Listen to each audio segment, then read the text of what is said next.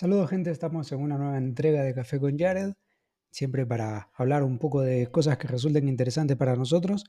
El día de hoy, pues un tema que es bastante importante para nosotros, siempre tenerlo claro, que es referente, siempre hablando de educación, siempre teniendo, en, digamos, en esta microserie, hablando sobre la educación. En el último episodio estaba hablando sobre la educación técnica o la educación tecnológica, cómo ha ido evolucionando a través de los años y también la importancia que tiene esta para, eh, obviamente, eh, ayudar a las personas a formarse en un periodo corto que a la vez pues, les permite también insertarse dentro del mercado laboral con las posibilidades, evidentemente, de eh, retornar y cursar una, una licenciatura, una carrera un poco más larga, que también a la vez ayuda para la madurez profesional o la madurez intelectual que puede desarrollar una persona una vez que, se inserta en, el aparato educativo, eh, educativo superior, obviamente, y también en el mercado laboral, porque no es lo mismo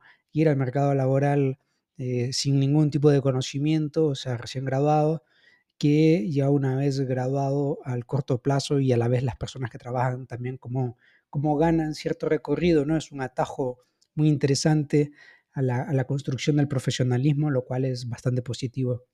El día de hoy es un tema bien interesante para nosotros poder hablarlo hasta cierto punto, el hecho de, los modelos educativos, ¿no? Cómo a, través de los años han ido cambiando los modelos educativos y estos obviamente han estado demarcados también con la evolución de la tecnología, porque las tecnologías, eh, hay un momento ¿no? que demarcan qué es lo que va a encarar o qué es lo que va a determinar cómo se va a comportar la sociedad, por un lado, y también cómo las sociedades o las nuevas generaciones necesitan ir aprendiendo, porque no es lo mismo, ah, digamos, en la era tradicional o en las etapas tradicionales, refiriéndome al modelo educativo, que estaba mucho más que todo basado en la memorización, en la repetición, que, mm, bueno, a cierto punto nosotros lo conocemos como garroteo, ¿no? Que el profesor era el centro el centro del salón de clase y él era el que dictaba la, clase y el estudiante simplemente tenía que acatar las órdenes y memorizar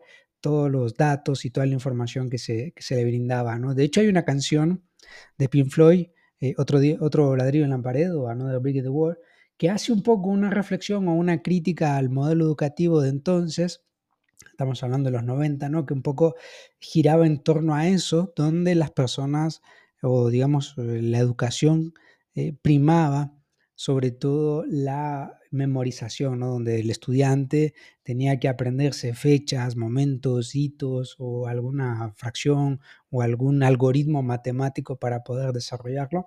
Hoy día en nuestra realidad, ya siendo un poco más modernistas, ese, ese modelo de, de, aprendizaje ha cambiado, inclusive pues nos enfrentamos ante, ante una disyuntiva justo por la ruptura tecnológica que hemos tenido y también la, nueva normalidad, hablándose a tres años después de, haber ocurrido, y este, este fenómeno que nos, que nos, cambió un poco la vida, bueno, también cambió la forma de educar y la forma de aprender, porque adelanta hasta cierto punto lo, lo que nosotros pues veníamos realizando de forma eh, mejorada, Obviamente no, estábamos utilizando el mismo sistema educativo basado en eso.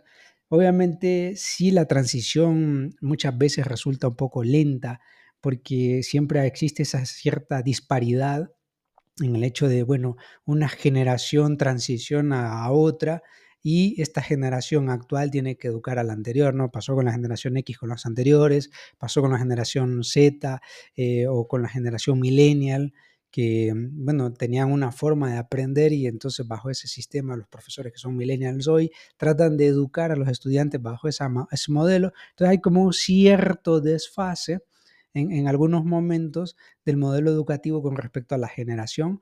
No obstante, siempre surge alguien que, adopta la tecnología, que se apropia de ella, que la entiende, que, camina a la par del, nuevo modelo, eh, del nuevo modelo tecnológico y con ello va actualizando su forma de enseñanza. ¿no? Posterior a ese modelo tradicionalista, del, que estaba basado en la, en la memorización, donde bueno, yo me tenía que aprender todo un texto, ¿quién nos recordará cuando teníamos que aprendernos las preguntas del himno o que nos teníamos que aprender eh, ciertos eh, ensayos y poder replicarlos tal cual, inclusive los exámenes eran así. Yo recuerdo algunos exámenes que eran eh, tal cosa, raya, coma, raya, entonces yo tenía que conocer o aprenderme de memoria algún paso o algún concepto para poder exponerlo tácitamente y a la vez se me iba evaluando de esa manera, ¿no? Al final eso fue cambiando fortuitamente porque aquellos que no somos tan ávidos de aprendernos 100% de memoria, de memoria un texto, un contenido, pues sí que sufríamos bastante. Posterior a ello, hay una evolución, digamos, hay un cambio eh, relativamente radical o se incorpora dentro de esto como forma disruptiva para tratar de romper el tradicionalismo, el modelo educativo tradicional, se agrega un nuevo modelo, el llamado constructivista, en el cual el estudiante es el que construye su propio conocimiento, de ahí surgen escuelas del tipo aprender haciendo o el aprendizaje basado en proyectos que fomentaban un poco el involucramiento del estudiante en la resolución de problemas o conflictos o la resolución de situaciones, que le ayudaba también a, ser él mismo el que descubra el, aprendizaje que necesita. Un poco, un poco soy partidario de este modelo, un poco porque mm, despierta también el interés, cada quien va despertando su propio interés, su propio ritmo de aprendizaje, eh, va pivotando de un tema a otro y va descubriéndolo. No es una especie como, veámoslo de esta manera, como el, como el Wikipedia. Por ejemplo, el Wikipedia, uno está leyendo un artículo, qué sé yo, y por ahí aparece un link. Uno le da clic al link que lo lleva a otra información, que va dentro de esa información hay otro link que lo lleva a otro, ¿no? En algunos eh, nuevos modelos, algunos libros hablan sobre el segundo cerebro, la construcción del segundo cerebro, que va un poco más o menos por ahí, que yo voy recolectando información y la voy anidando, de esa forma voy aprendiendo. Un poco el modelo constructivista se basaba en eso, ¿no? Y es cuando se empiezan a introducir laboratorios en colegios y en universidades, los laboratorios de metalurgia, el laboratorio de, robótica hoy día, o los laboratorios también de, de mecánica automotriz, eh, laboratorios de, todo tipo. Es decir, el aprendizaje se deja de ver o se deja de utilizar de una manera eh, reiterativa, donde me aprendo un concepto y empiezo a convertir el aula en laboratorios. Por ejemplo, en lugar de, enseñarle a una persona, digamos, cómo gestionar, eh, digamos, si trabaja en, en, hotelería y turismo, cómo, cómo cuidar de una habitación en lugar de enseñarle teóricamente y después ponerlo ante una situación, simplemente eh, esa habitación se convertía ahora en un aula y el estudiante tenía que llegar y hacer las cosas, o sea, de forma constructivista, y en esa repetición y en ese descubrimiento también de nueva forma cómo hacerlo, cómo resolverlo, se iba construyendo su conocimiento. Entonces, esto sí, obviamente le da una gran ventaja y resulta también una gran solución para transicionar de un modelo a otro. El modelo constructivista ha sido muy, muy efectivo, de hecho se ha mantenido al día de hoy. Inclusive yo puedo agregarle como, como una pestaña o un modelo constructivista individualizado. Por ejemplo, cada quien hoy día se compra un teléfono celular y nadie se lee el manual, ya, ya viene como intuitivo de manera que la persona se pueda adaptar a él muy rápidamente y le entienda y lo pueda utilizar. Luego habrán cosas que resulten quizás un poquito más complejas, que ahí es donde se divide el, digamos, el aprendiz. El que hace lo que ya está, que entendió muy rápido, y aquel que profundiza en algo más para tratar de adquirirlo y luego lo va compartiendo, ¿no? Entonces, siempre es parte del modelo constructivista como una persona va descubriendo por su propia cuenta nuevas cosas, nuevas formas para ir desarrollándose y también para ir evolucionando la ciencia a la cual decidió pertenecer. Por otro lado, el, modelo cognitivista, que, trata de conectar, ¿no? el conectivista, y que está ya hoy día más que todo en la era digital, que se trata pues eh, eh, de enfocarse en la conexión de la información, a diferencia de otros momentos donde había que aprender, por ejemplo, em, comprábamos una enciclopedia o teníamos acceso a alguna enciclopedia, la leíamos y lo que estaba ahí teníamos que creerlo, tal cual. Y ya hoy día pues tenemos tanto acceso a información eh, o en la actualidad tenemos acceso a tanta información que nos permite hilvanar y conectar cada cosa. Por ejemplo, es raro, es muy raro y lo podemos comprobar que una persona tenga un navegador abierto con una única pestaña. Casi todo el mundo abrirá 10, 12, 15 pestañas y a partir de ahí pues empieza a saltar de una información a otra, eh, de un concepto a otro, aunque sean relacionados de la misma área, pues eso le va a ayudar a conectar. Entonces al final eh, aprende, una persona aprende, pero conecta muchas cosas que le permiten pues tener un conocimiento más amplio. Poco profundo puede ser, sí, porque la especialidad indica que yo voy a profundizar lo más que yo pueda en una ciencia o en un tema en particular, pero si yo por lo menos voy conectando diferentes elementos que me sirvan, que me sirvan posteriormente para, para entender las ciencias mejor. Había, hay una charla TED que a mí me gusta, me gusta mucho, la tengo por ahí, que habla justamente sobre eso, ¿no? Cómo la interdisciplinariedad y la transdisciplinariedad se juntan en un equipo de trabajo, se juntan diferentes profesionales para resolver un problema que parece sencillo desde una perspectiva.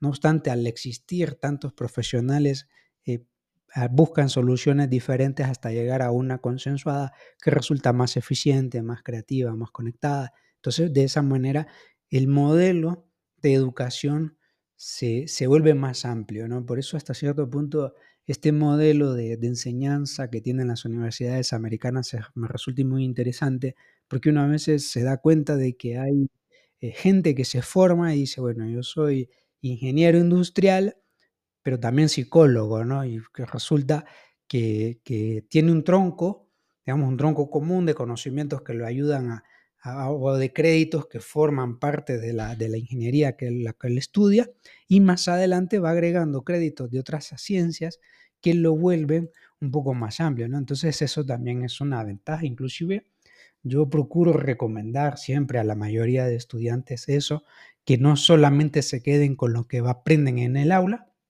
sino que también amplíen sus conocimientos eh, descubriendo otras áreas, otras ciencias.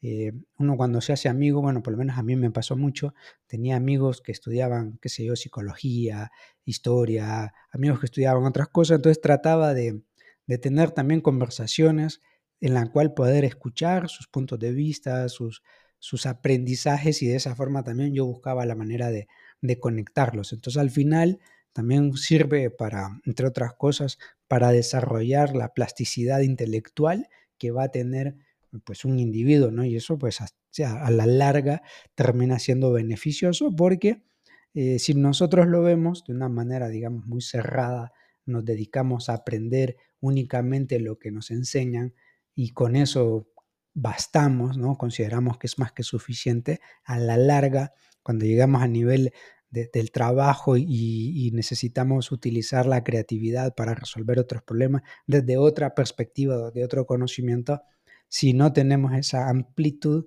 pues resultará un poco más difícil y eso sí lo aventaja el, el hecho de tener conocimientos ampliados. Entonces es el modelo conectivista que es la actualidad, ¿no? Ir conectando nuevos elementos dentro del aprendizaje.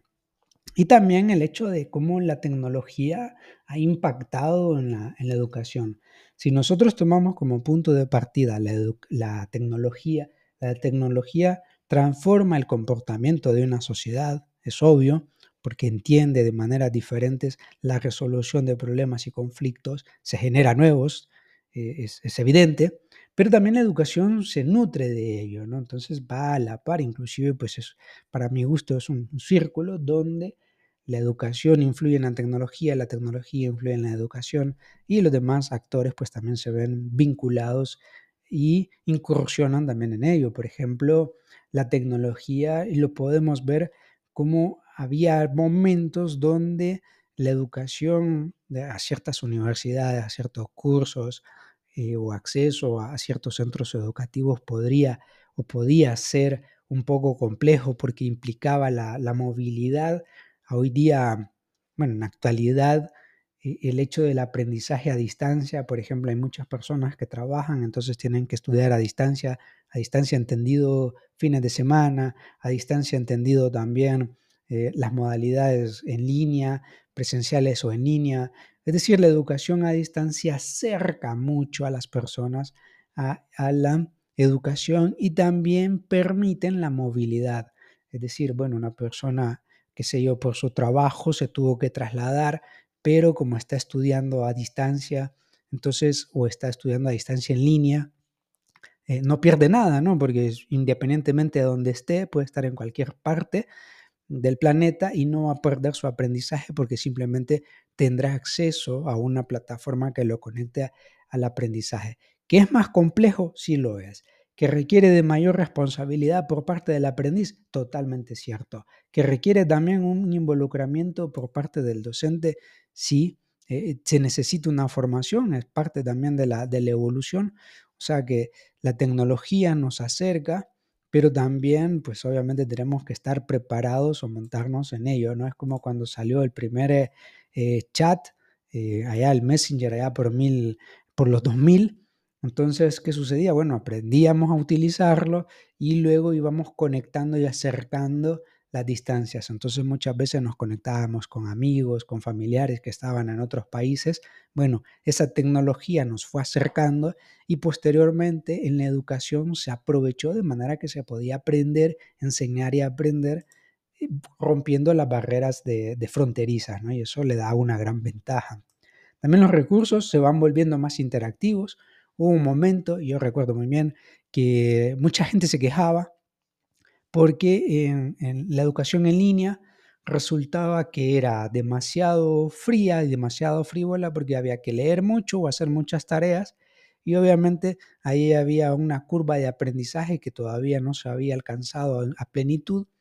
Imagino que en la actualidad esa curva de aprendizaje de quien enseña de quien aprende ya se redujo considerablemente. Es mucho más fácil eh, eh, conectarse a una plataforma, por ejemplo, cualquier tipo de plataforma, conectarse, interactuar con ella. Y hoy día también tienen una gran ventaja porque se vuelven interactivas, inclusive con los videojuegos. Más en otro episodio hablaré sobre los videojuegos, pero los videojuegos también sirven como un sistema de aprendizaje, enseñanza, eh, siempre y cuando pues, se aprovechen bien. Y no precisamente tienen que ser videojuegos aburridos, también hay videojuegos muy de moda que pueden servir para ello y despiertan en el aprendiz muchas habilidades. E inclusive Muchas eh, instituciones educativas adoptan la gamificación para tratar de fomentar la creatividad y el estímulo también de los, de los estudiantes.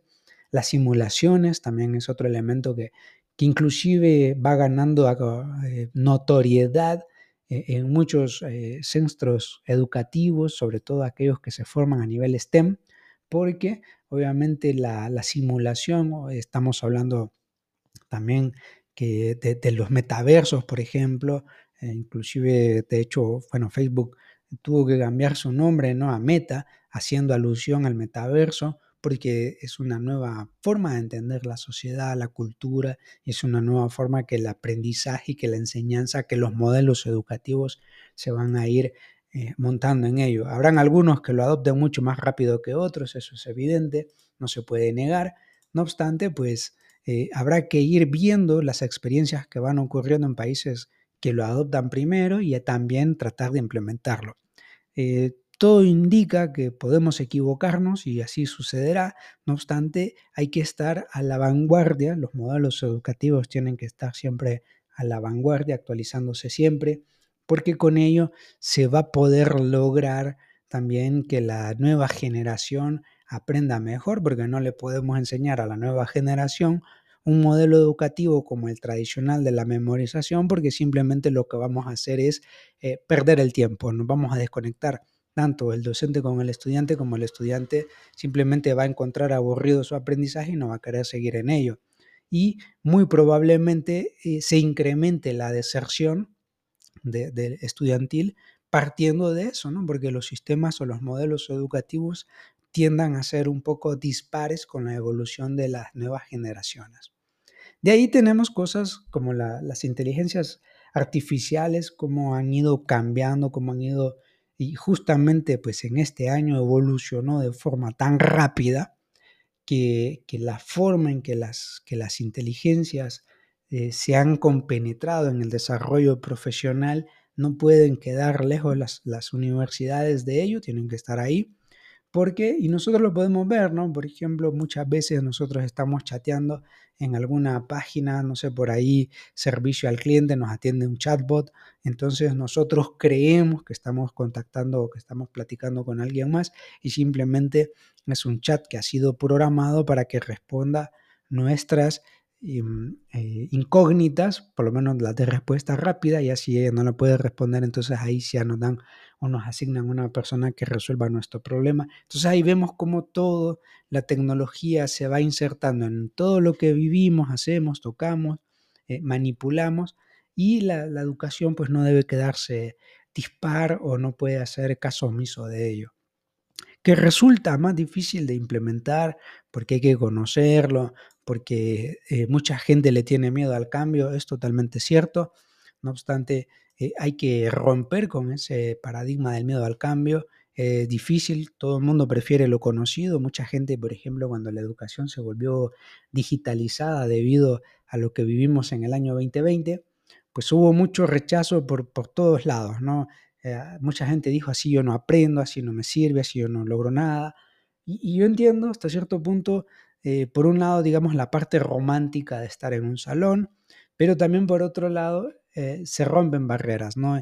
Y hay varios casos de, de éxito, se puede llamar así, donde mucha gente, debido a la situación, pues por alguna circunstancia, logró encontrar un trabajo y a partir de la educación digitalizada, avanzó y avanzó rápido. Entonces eso le ayuda a que, a la larga parecía que había una deserción y no, simplemente que la gente entendió que el modelo al inicio costó, obviamente, pero con el tiempo se fue adaptando a ello y lo fue implementando bien. Entonces, inclusive la demanda de formación en línea se ha ido incrementando porque permite acercarse uno a un técnico, a una licenciatura, lo cual la ventaja, por ejemplo, si yo trabajo, si yo estoy en cualquier parte del mundo, como le he mencionado antes, entonces yo puedo conectarme hacer un curso, lo cual me vendría bastante bien, ¿no? Entonces, inclusive como experiencia personal, una, me, saqué una maestría en línea de forma digital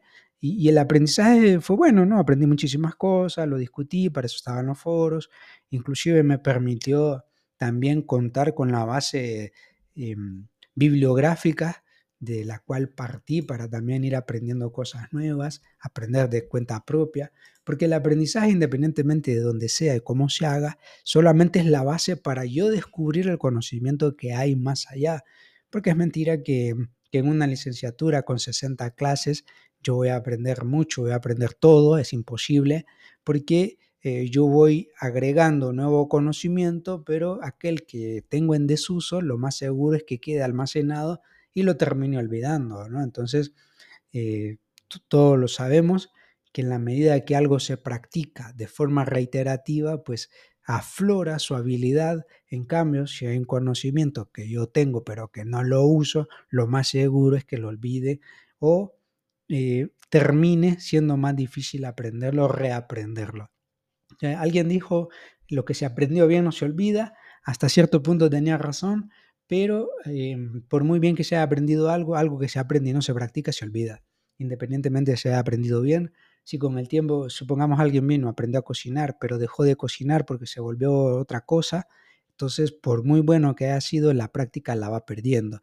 Entonces tendrá nociones, eso no se va a negar, pero de la noción al aprendizaje apropiado es, radicalmente el cambio. Entonces, obviamente, la formación, independientemente de sea virtual, sea presencial, sea como sea, requiere del compromiso de quien aprende y de quien enseña, uno, a dar lo mejor de sí, tanto para eh, aprender como para enseñar, y también para descubrir cosas nuevas y evitar y romper también con los cambios a lo nuevo, ¿no?